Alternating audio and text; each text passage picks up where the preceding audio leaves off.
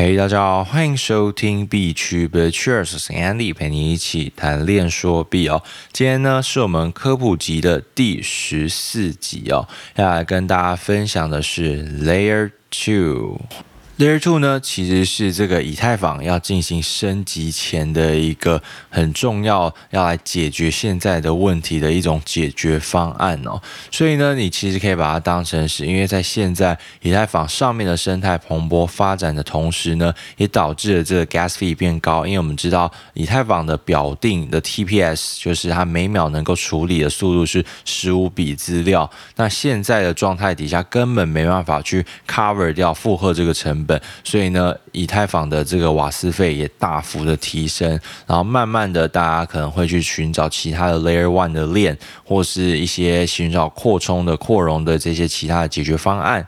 那我们先从 Layer One 讲起好了。其实呢，Layer One 就像是我们比较常听到的，就是 Binance Smart Chain 币安智能链，然后 Avalanche、Solana、Terra。的等等的这些链哦，那 BSC 呢，其实也就是因为嗯，以太坊的瓦斯那么贵，所以说产生出另外一个叫 EVM，EVM 叫做以太坊的 Virtual Machine，就以太坊虚拟机，等于说让这些创作者或是你可以说呃，城市设计者、开发者们，他们只要在以太坊的东西 copy and paste 就可以直接在 BSC 上面进行哦，所以呢，也相对的让他们简单简化许多这些开。开发流程，哎，你在以太坊有做，那你直接把代码复制下来，把这个 code 复制完到 BSC 上面，哎，就可怕就可以直接用了，这是 EVM 的好处。所以呢，也让这个大幅的开发者为了去 cover 掉，因为知道用户嘛，用户其实是最大的，因为用户才会把钱存进去，可能是 DeFi 协议，可能是呃 NFT 等等的。然后呢，必然智能链也应运而生，然后它的交易量中前呃前阵子应该说二。二月多三月，去年二月三月的时候，还直接超过了这个 Uniswap 的交易量，PancakeSwap 上面，因为它真的是便宜很多。因为毕竟谁会想要为了要交易一百 U 的东西，你花一百五十 U 在它的瓦斯费上面是很不合算的。所以呢，这些 Layer One 的更多的这些嗯应用也是应运而生，还有这些公链。然后 Solana 跟 Terra 就比较不一样，他们两个是没有这个 EVM，所以他们有用自己的一种方式。所以呢，它目前的开发者还正在嗯研究中，正在呃持续增加。因为像 Solana 是 Rust，然后不是大家都会去写这个，因为一般都是 Solidity 的这个程式语言，所以导致一些嗯他们会有一些呃迁移的成本。所以呢，目前这些 Layer One 就是这个竞争赛道，在这个公链赛道里面一个很重要的部分啦。然后 Avalanche 啊也是大幅的起飞，Terra 也是，这些都是新兴的，应该说。他们已经成立一阵子了，但是呃，在去年二零二一年被大家所看到，或是有很多大佬在帮忙站台，然后所以导致于说哇，整个大非常的起飞，所以一整年成都达到了百倍的这种收益哦。然后当然最近这个币市下跌，那也没办法，因为这就是大环境影响，那就是持续 build，持续 build，继续建立，继续创作，继续创造。那我们再来讲一下，啊，我们还有一个叫做 side chain，就是侧。链，那侧链的话，呃，它的这个模式呢就比较不一样，它是跟以太坊是一个比较偏互补的这种关系哦，就是互相扶持的感觉，就是我们互相 cover，就是我用我不会跟你是一个竞争对手，像我们刚刚说的 Layer One 必然链啊，Avalanche、Solana、Terra 都是竞争关系，因为呢，你只要在那边做，哎，那你这个链。的流动性一定就会被分化、被瓜分掉，所以 Layer One 刚刚讲的就是比较偏向竞争关系。那 Side Chain 这边就比较偏互补，因为它还是呃建造于这个嗯以太坊的这个为基准底下，或者基准的侧面，它叫侧链。然后有比较常听到的第一个是 Ronin，就是 X Infinity 一个游戏。做了一个救起一个链，也不是说救，创造了一个链，所以因为他把他的游戏的一些资料存在他的这个 Ronin 里面，所以让减少减低你对呃这个以太坊上面的一些需求跟要求，所以运算摆在别的地方。然后还有 Polygon 也是，Polygon 呢就是马蹄嘛，俗称马蹄，它也是这个嗯也是 POS 的代表，目前是用这种质押的方式嘛，然后加上它这个嗯手续费也是非常的。呃，应该一一美分吧，反正非常非常非常低，就是几乎几乎可以忽略不计的价格，所以让大量的流动性也跑到这个 Polygon 上面。那它呢也是跟这个以太坊是互补的嘛，因为毕竟它是把里面的资料打包，然后丢一个结果之类的，然后去让他们就是减低对呃以太坊上面的消耗，或是不要去再去占用更多的空间。那另外一个呢，就是大家比较常听到，也是今天我们讲的比较重点的。部分就是 Rollups，Rollups 呢就很特别喽。它的工作原理呢，就是在这种交易要发送到以太坊之前，它先就要把这个交易 Rollups 或把它捆绑在一个新的环境里面。你可以说 Layer Two 第二层这边，然后去执行它。等于说，它把这些嗯所需要的这些算力啊，或者一些资源运算的东西。让他们的这一层来进行使用，来进行运算，然后最终呢，再把这个交易资料用压缩的方式打包。丢回去这个主链上面，等于说它完成了一个链下的安全的结算，就等于说非以太坊上面的主链，它是在先在它那一层先去运算完，然后再把这个最终的结果还有一些交易资料压缩让它变比较小，然后打包丢回去这个嗯以太坊的主链上面，所以呢会相当的嗯减低这个负担，所以以太坊呢呃就不会就是一直在 loading 这么大的这些，因为拉哩哩扎。拉拉杂杂的东西都丢到以太坊，那每次都要进行运算、运算、运算，就变得很麻烦。所以呢，这个 Rollups 也是目前大家所被，就是甚至像 V 神，他都想要来想说，我们就是要来走这个方式 Rollups 的这种工作方法哦。那你可能会想说，那中间算出来这些正确答案后，或是这些嗯交易的验证后，那他丢回去以太坊，那以太坊怎么知道要收还是不收？这会不会里面会有一些问题呢？那就要牵涉到有两个 rollups。一个呢是 optimistic rollups，一个叫做 zk rollups，也就是零知识证明。那我们现在说 optimistic 好了，这个呢它的这个白话文叫做乐观底嘛，所以呢它就是假设我们刚刚说 layer two 它会把它拉到另外一个地方先进行运算，运算完呢再把结果或者一些资料进行回传哦。那这些总有可能会有欺诈性的资讯，那。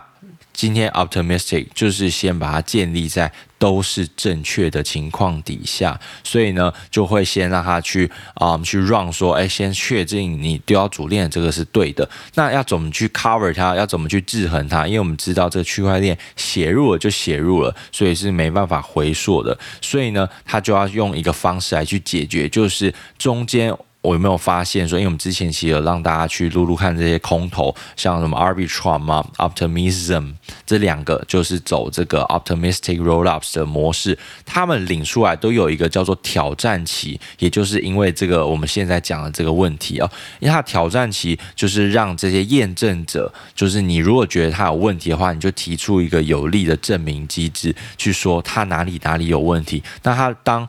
后面他去跑的时候，发现他结果是一个欺诈性的答案，那么。这个就会被这个交易呢就会被惩罚，所以也会去扣除它的一些其他的资源，所以呢就是类似一个惩罚机制，然后也去奖赏这个验证者去协助这个网络的安全，所以呢这个乐观协议它主要白话文的方式就是这样子来，所以呢我们才说为什么它领出来的时候要一周才说啊，你们如果要去玩这两个的话，那你可能要小心，因为这个钱不没办法马上提领出来，它中间挑战期。为一个礼拜左右，所以呢，它是不是非常及时的可以从？因为我们当把资源从主链丢到这刚刚上述的这几个嗯侧链的，或是你可以说是这个 Layer Two 的解决方案呢，它都是会有一个经过一个桥梁的，要经过一个转桥跨链桥，不是跨链，你可以把它当做是一个跨到解决方案的某一个桥。那中间它就回来的时候就有挑战期，所以要注意一下。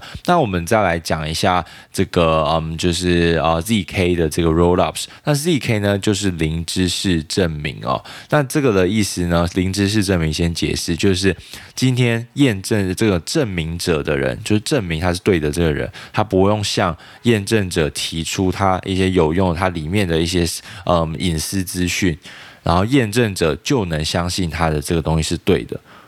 就等于说，我在不让你知道我手上有什么呃资讯的情况底下，让你知道这件事情我做的是正确无误的，所以这就是零知识证明。如果你不太懂的话，你可以去听这个李永乐老师在 YouTube 上面，他讲得非常清楚，用一个阿里巴巴的例子来跟大家讲解。那我们再拉回来哦，那这个 ZK 的模式呢，它就是什么样的方式呢？就是像刚刚我们先用对比的方式，Optimistic Rollups，它是假设每一笔交易都是有效且正确的，然后也是提供别人这些证明欺诈的空间。所以你如果要来去敲的话，你要去当验证者，诶，那你就可以来这边进行挑战。那 ZK 呢？它是实际上呃往以太坊主链。丢这个证明交易的，就是有效的，就是它一开始就是有效的。那什么意思呢？就是让中间的中继者是没办法去欺骗这整个 ecosystem 的。所以呢，消除了这个对欺诈证明的窗口，就是你不需要再去开一个这个挑战机。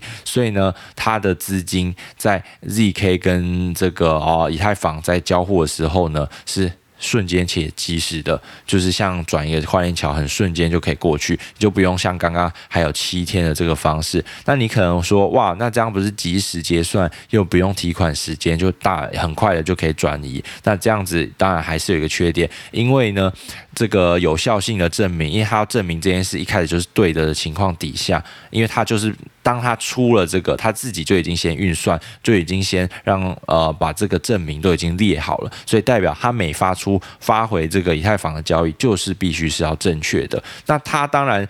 为了做这件事，他一定是牺牲掉很多的东西，就是他要去进行运算，大量耗费大量的运算，在他那边来进行去验证。那他这一段过程中就需要一个高性能的机器来去为他们工作，就是在他的 Layer Two 里面，ZK 方面他们就要有自己的这些虚拟机去帮他跑这些程式等等的。所以呢，他因为零知识证明这件事情要去验证这件事，以导致于什么？就是 EVM，就是我们刚刚说的 EVM 变得稍微的比较难，所以没办法让每一个这么轻易的就 copy and past 就把你的代码丢上来，就可以直接在这一层在 ZK 方案的这个解决方案里面直接进运行它的一些呃 decentralized app，就是做一些嗯应用程式在上面，所以相较比较难，所以让开发者会有多一个门槛。当然呢，所以。未来一定会慢慢的去减少，慢慢的去让大家可以去进驻啦，会让它变得越来越简单，甚至去兼容完全兼容这个 EVM，现在还是部分而已，就是没有这么的完整，所以兼容性比较困难一些些。所以呢，这也就是为什么 ZK 到现在还没有发展的像这个呃 Optimism。Optimistic 这种 rollups 还要更好更快，就是因为这个兼容性的问题。所以呢，这个 ZK 呢，嗯，就是也是比较这个赛道也是比较辛苦一点。但是 V 神呢，确实也是比较站台，也是比较喜欢这种方式来去进行的，也是喜欢这个 ZK 的方式来去进行验证，因为它这样一定相对的比较及时嘛。谁会想要中间还要多一个挑战期五天七天的这种，所以降低很大量的。效率，所以呢，ZK 也就变得现在一个大家都争相竞逐的赛道，但是相较的也比较难一些。那 ZK 有什么有名的？就像是这个 Starkware，就是 DYDX 它所用的，所以我们就可以在上面。我们之前让 DYDX 的时候，你必须要把钱先存上去，跨链过去，也不是跨链，就是把钱存进去到这个 Starkware 里面。然后，当然它在 DYDX 的交易所里面就可以使用嘛。然后存进去后，你在里面交易，然后就非常的快。跟及时，你又不需要在那边一直 key 一些密码什么的，或是你每次转都不用什么瓦斯，就是你这是按一按按一按，它就马上出了，马上出它的每一笔的有效笔数，每秒都可以甚至到五百以上哦，所以速度大幅大幅的增加。那还有什么呢？就是我们说的 zk sync zk sync 的那个也是当跟大家说要去撸空投，那个呢也是采用 zk rollups 的解决。所以呢，嗯，现在还是一个正在发展的阶段。那到底谁会胜出，我们也不知道，也没有说谁好谁坏，也就是嗯，看谁支持的比较多，因为我们相信最终最终还是取决于这些开发者们要去哪里进行，要去哪里把你的 APP 丢上去某一个地方，那么。这样子才会更健康的这个生态发展才会越来越庞大，然后越来越多人在你这边发展后，你的流动性也更加的加大。那为什么说 Layer Two 会是比较好的解决方案，比呃这个侧链还好呢？就是因为它可以去。呃，相对的更加的互补，然后运算这边他们都可以自己，他们甚至不一定自己要出代币，当然我们是很希望他出了，因为他出代币，我们只要空投就可以投给我们，但是他其实可以不需要这些原生代币，像刚刚说 Polygon，他自己都已经有马蹄了嘛，对不对？或是 Ronin，他也有呃后来也出了一个 Ronin，他们自己的链的币，所以呢，反而有可能会因为这样去分化蚕食鲸吞其他的市场。那如果今天在 Layer Two 上面的话，那其实这样就像是共享资源一样，让大家都可以在上面好好的发展自己，然后 TVL 也可以好好保存在这边。所以呢，你觉得未来到底哪一个会胜出？我们也不知道。当然，这都是以太坊二点零前沿所会去呃需要目前大家需要去关注的一个东西，因为二点零之前还有很多事情还没解决，像瓦斯费就是最大的问题，然后还有扩容问题、扩充问题，所以二点零。钱呢？因为二零还要好久好久，所以呢，这些东西我相信会是比较呃近期能够发生的事情。然后未来二点零出了，它才要看用什么方式来去 build 重新构建这样子的生态，让以太坊生态变得更好。然后当然呢，我相信在现在的发展来看，也不一定只有以太坊可以呃永远一党独大。未来呢，我相信跨链时代总会来，然后互操作性时代也总会来。就像是我们之说 Cosmos，就是目前很火的阿童木 ATOM 的这个代币，还有 Polkadot，就是我自己很很哈的一个币啊，就是呃波卡，就是因为它有重贷嘛，所以这两个呢，它反而不是我们刚刚说的 Layer Two 的竞争对手，不是以太坊那个竞争对手，因为他们呢是一个用什么样的协议？他们是制定了一个规则协议，让在上面的。呃，各个 DApp 啊都能够互通有无，各个链你都不用跨来跨去，在它内建跨链，就是你照着这个协议走的模式的话，那我们就是在同一条船上面，我们就可以各种跳，各种跳，可以跳到 A，跳到 B 链，跳到 C 链，然后每一个链跑来跑去。都 OK，所以变得超互操作性更强更强，然后未来搞搞不好某一个项目就可以这个兼容 EVM 也是 OK，所以更快的把这边的开发者带到它的生态系上面。所以呢，未来到底会怎么发展，就是留一个伏笔给大家，然后大家可以去想一想。不过呢，跨链时代还会有一个比较有问麻烦有盲点的地方，就是呢。今天这个用户可能在这个领域里面钱就这么多，我们用 DeFi 来举例，钱就这么多。那如果今天一个 Swap 好，就像 Sushi Swap，它一个 d e p 但是它分在五个地方都有，以太坊有，币安有。然后可能是 Avalanche 也有 Arbitrum 哪里什么一大堆都有，那么这些钱会不会就分时分化掉了？那这是一个比较大的问题，就是流动性怎么办？或是有没有一个可以互通流动性，大家都是在同一个 pool 里面，但是我们共享这个 pool，那我相信能解决掉这个问题的人，或者的解决掉这个问题的某一个 rollup，或是某一个解决方案，我相信它就是。未来的一个很棒的一个里程碑，或者是未来是一个能够让大家都能够共荣共生在这个环境底下，而不是大家彼此竞争互，而是互补的这种关系。那我相信这会是一个最好的解决方案。所以呢，这个 Layer Two 呢，其实今天就先讲到这边了。然后，如果你喜欢我的 podcast 的话，也欢迎在这个 Apple Podcast 给我按下追踪，然后 Spotify 追踪，然后五星好评，五星好评，然后留言留言，感谢大家。然后，如果呃你想要跟大家一起分享、一起交流的话，也欢迎加入我们的 Telegram 群组，现在四百人啦，四百人，感谢大家的支持。然后，是再拉你的朋友，想要对这个区块链有兴趣，也可以一起进行讨论哦。那今天先到这边，拜拜。